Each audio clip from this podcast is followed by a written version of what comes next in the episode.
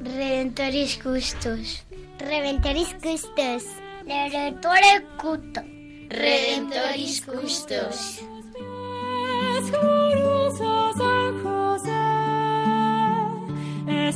San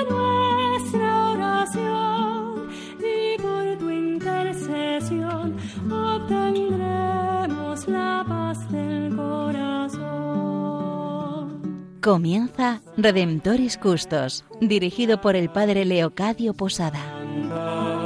En Nazaret, glorioso San José, cuidaste al niño Jesús, pues por tu gran virtud fuiste digno custodio de la luz.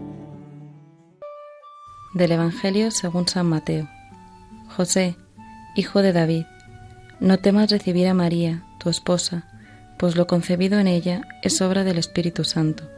Dará a luz un hijo, y le pondrás por nombre Jesús, porque él salvará a su pueblo de sus pecados.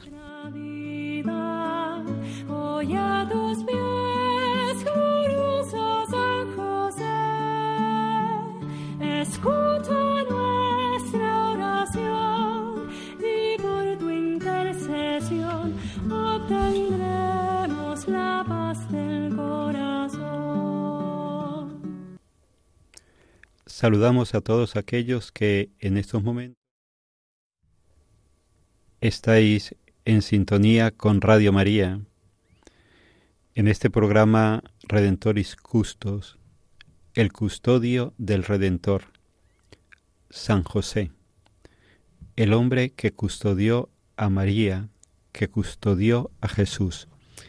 Con él queremos estar en este breve tiempo que queremos que sea un rato de estar con él. De San José uno conoce aquello que convive con él. No porque a uno le hablen mucho de San José, uno lo llega a conocer. Por mucho que a uno le hablen de una persona, no la llega a conocer realmente. La llegas a conocer en la medida que empiezas a compartir y a convivir con esa persona. Por eso queremos que este rato sea estar con Él, no hablar sobre Él. Y en este estar con Él, estamos aquí en este programa Julio Menéndez, Cristina Arredondo, Santiago Domínguez y quien les habla el Padre Leocadio Posada. Pues le doy la palabra a Cristina para que nos ponga en contexto sobre lo que vamos a compartir en este rato. Bueno, pues mm, como siempre, lo primero, um, enviar un cariñoso saludo a todos los radioyentes presentes y futuros. Y después de haber compartido en los programas anteriores la purificación y la presentación en el templo, eh, vamos a avanzar hacia la segunda parte del libro que estamos leyendo, de la sombra del Padre, y que esta segunda parte lleva por título El Hijo. Y se inicia con la visita de los reyes y la huida a Egipto.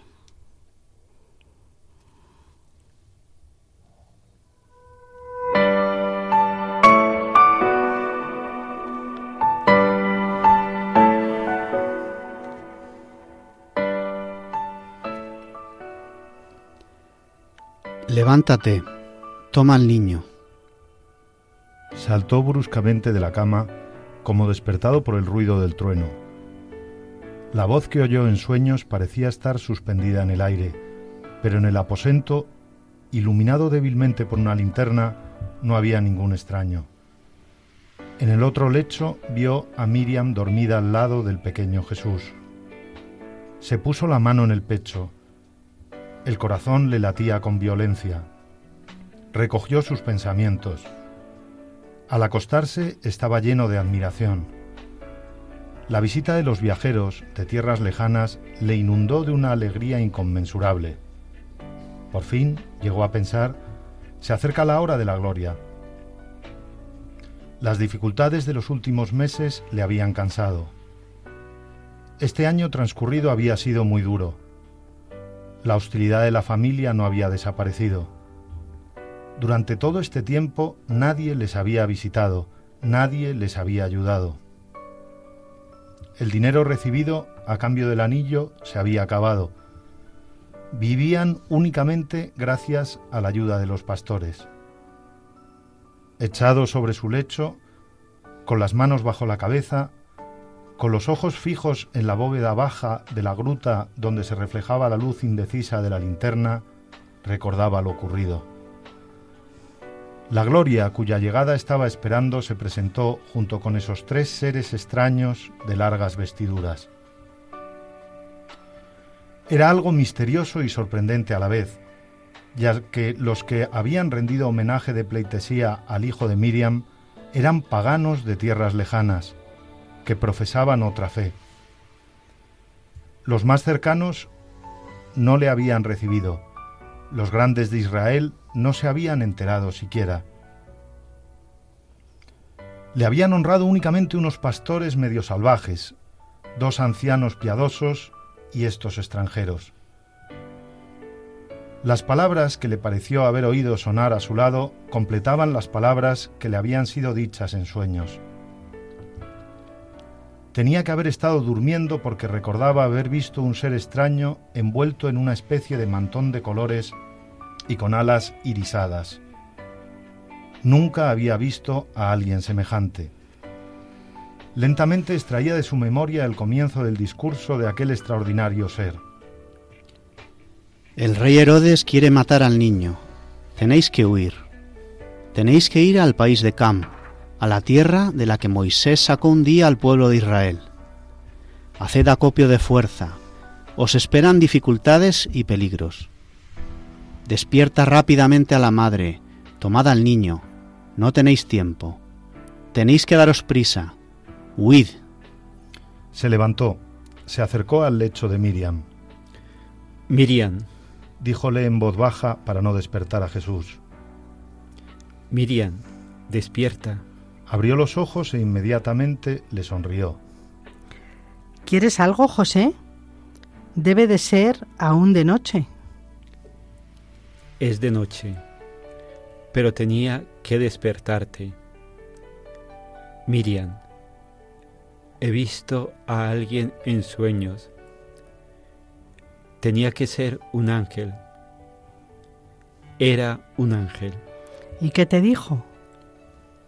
Que huyamos inmediatamente a tierra de Egipto, porque Herodes quiere matar a Jesús. Ella se incorporó en su lecho, se pasó la mano por los labios que empezaron a temblarle. Oh, Adonai, exclamó en voz baja, pero inmediatamente se rehizo, volvió a ser la misma, serena y decidida. Vámonos inmediatamente. Pero, Miriam, era un sueño. Los sueños solo pueden ser sueños. Este sueño vino del Altísimo. ¿Estás segura? Completamente segura. Si tú hubieses soñado con el ángel. Estoy segura, precisamente, porque eres tú quien lo ha visto, no yo, sino tú. Pero... Tú eres el tutor, el padre. Soy una sombra. Eres el padre. Él te ha sido dado a ti tanto como a mí. Preparémonos rápidamente para marchar. Démonos prisa, José. No podemos permitir que el peligro amenace a Jesús. José empezó a recoger rápidamente las cosas que quería llevar. Inclinado sobre la bolsa de las herramientas, suspiró diciendo, Cuando aparecieron esos extranjeros, pensé que había llegado el tiempo de la gloria. Ella estaba también recogiendo rápidamente las cosas más necesarias. Se volvió un instante hacia José. Y yo también lo pensé un momento. Pero ¿te acuerdas, José, de las palabras de Simeón? Me acuerdo, pero eso es imposible. Él ha nacido para la gloria. Quizá quiere antes probar nuestra miseria humana.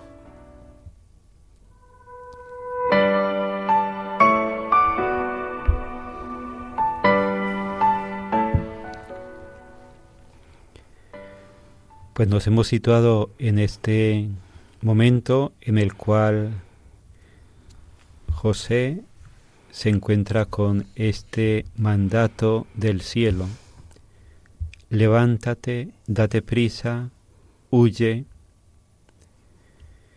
Y delante de este desconcierto, a veces también esas dudas que le asaltaban en el corazón, si sería cierto, si no sería cierto, si lo soñó, que tendría que ver con la realidad. Está al lado nuestra Madre, la Virgen María, que le ayuda a José a reconocer esa autoridad que como padre y esposo Dios le ha dado. Qué hermoso el ver cómo Dios reconoce en José la cabeza de la familia, cómo Dios reconoce en José esa misión que le ha sido confiada a él, ser custodio de María ser custodio de Jesús y cómo María le ayuda a él a reconocer esa misión que se le ha dado. María en ningún momento sustituye la misión dada a él. Él intenta como disuadirla, soy una sombra, le dice, pero María le ayuda una y otra vez, eres tú a quien el ángel se ha dirigido.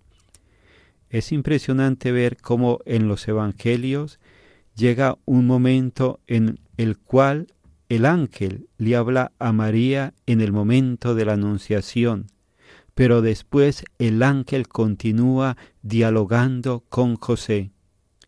Levántate, huya a Egipto, levántate, ahora regresa a Nazaret, ese diálogo que Dios mantiene con José, que uno podría decir, pero si María es la Inmaculada Concepción, ¿por qué Dios no se dirige directamente a él?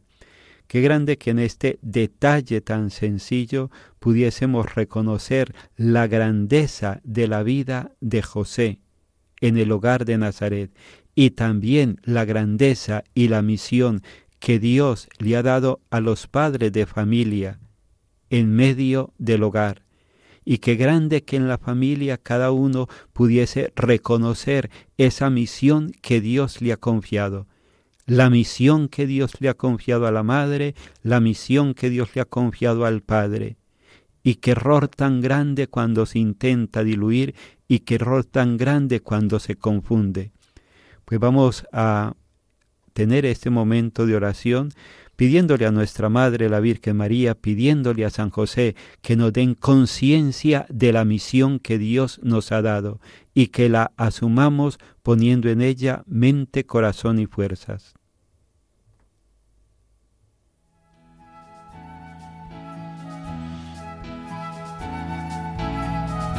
María inseparable, José, marido santo, mira a todos los esposos, cúbrelos con tu manto.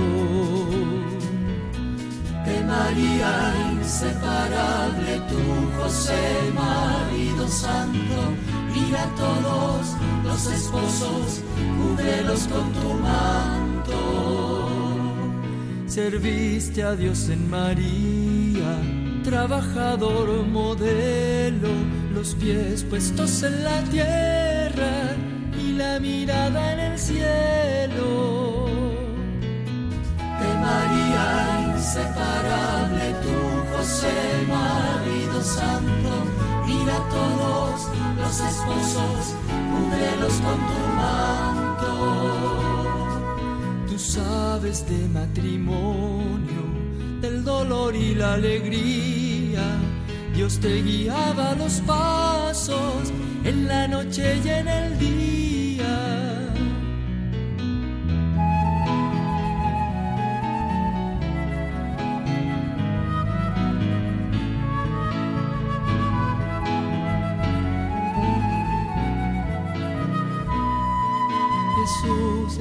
A tu lado, fue por ti siempre adorado, hiciste tuya su vida, día a día más amado.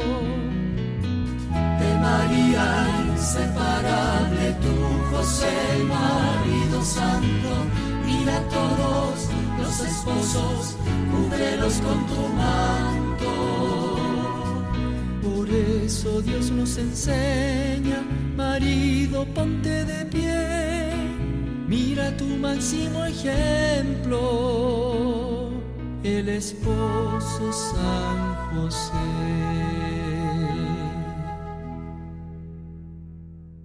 Continuamos en este programa Redentoris Custos, el custodio del Redentor. Estamos con vosotros Julio Menéndez, Cristina Arredondo, Santiago Domínguez y quien les habla el Padre Leocadio Posada.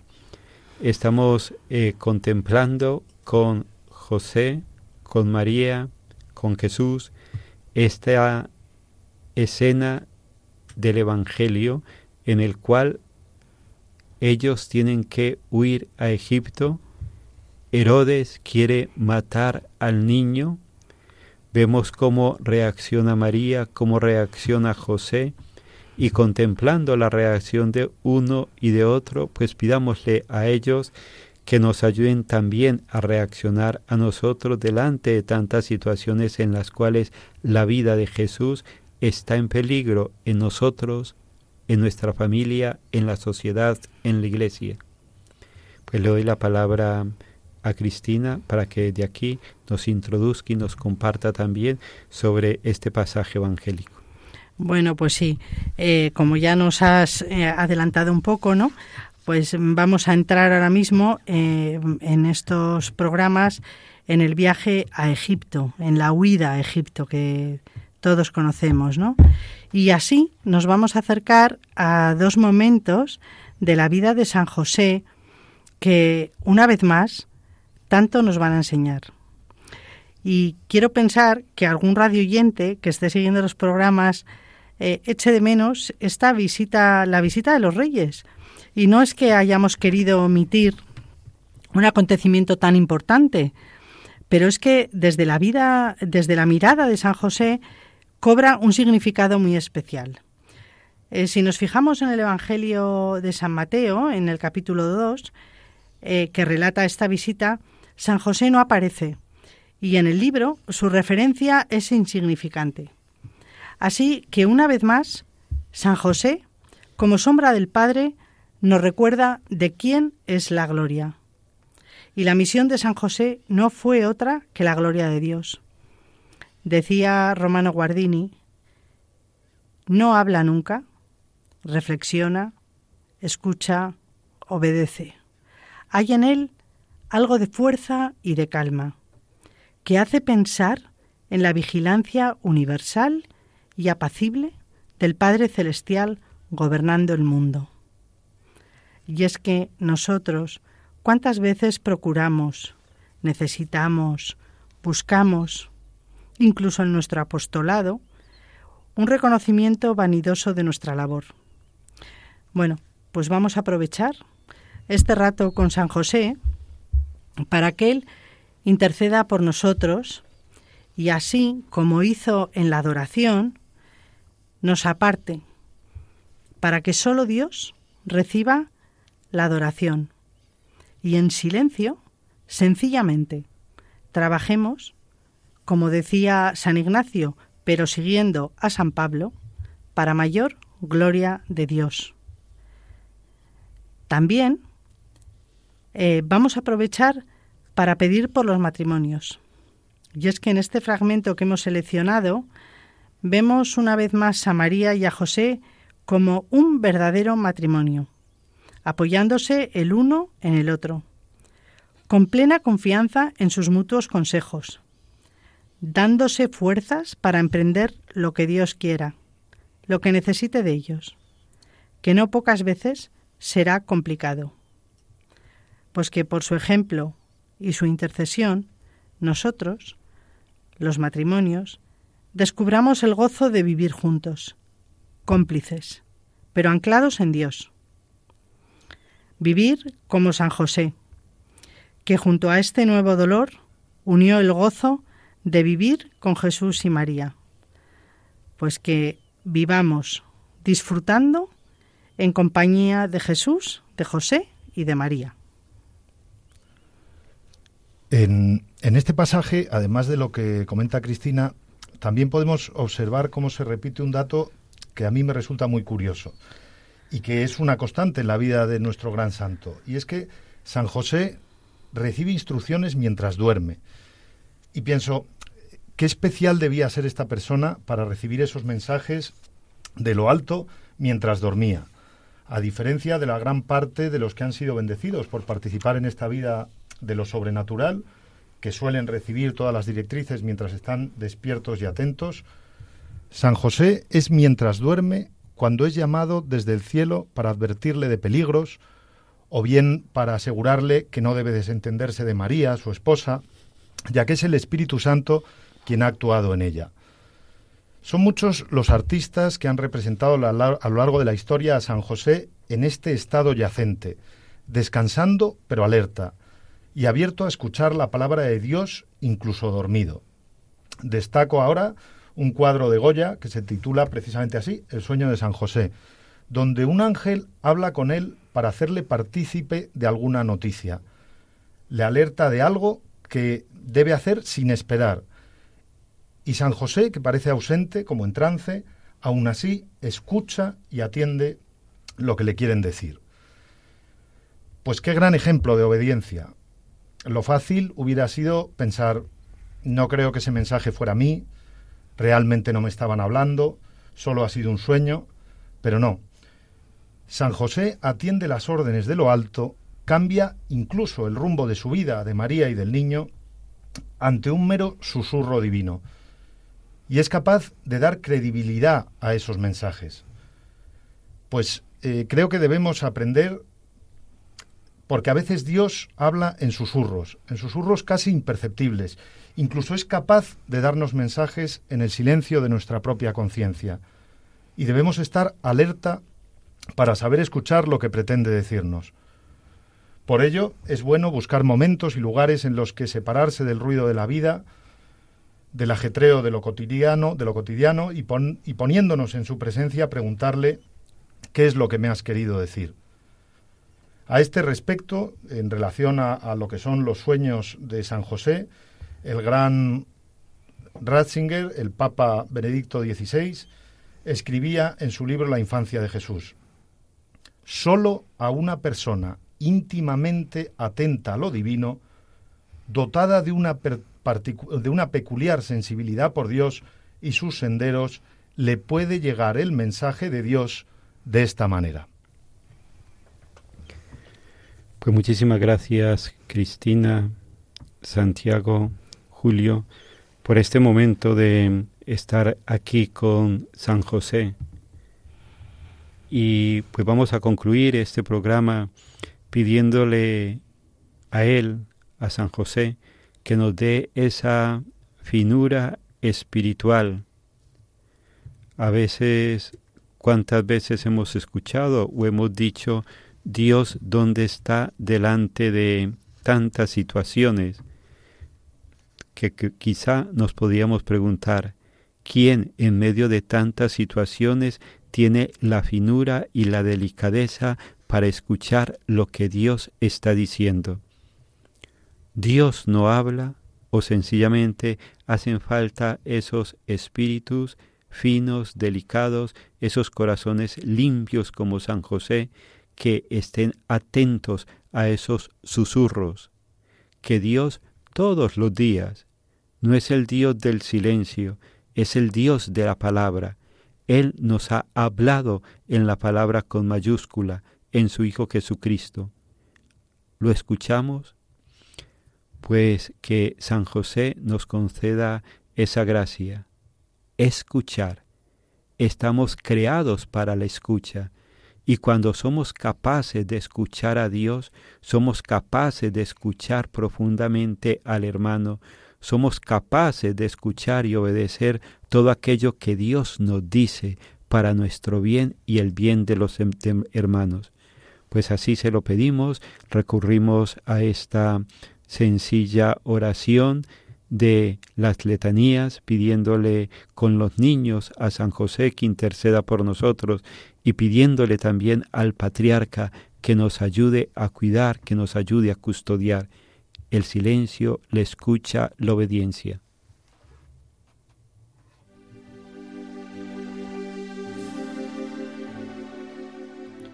San José, fiel custodio de Jesús y de María, humilde colaborador de la Santísima Trinidad, ayúdanos a cuidar la fe, la esperanza y la caridad de nuestro corazón, cuidar el don del bautismo y a nuestro cuerpo como templo de Dios, cuidar con ternura y esmero a nuestros familiares y amigos, cuidar a los niños, los ancianos, los pobres y a la creación. Cuidar el silencio, la paz, la paciencia y el buen humor en nuestro interior. Cuidar el estudio y el trabajo como dones de Dios. Cuidar en la Iglesia, nuestra Madre, la misericordia, la unidad y la misión. Amén.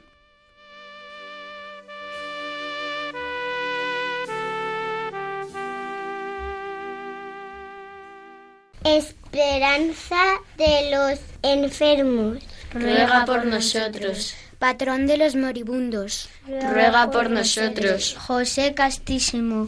Ruega por nosotros. José Prudentísimo. Ruega por nosotros.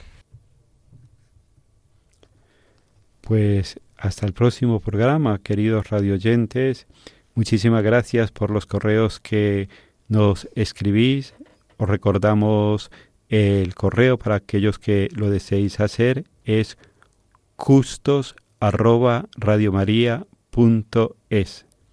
Pues os encomendamos en nuestras oraciones y que la Sagrada Familia nos cuide y nos proteja a todos.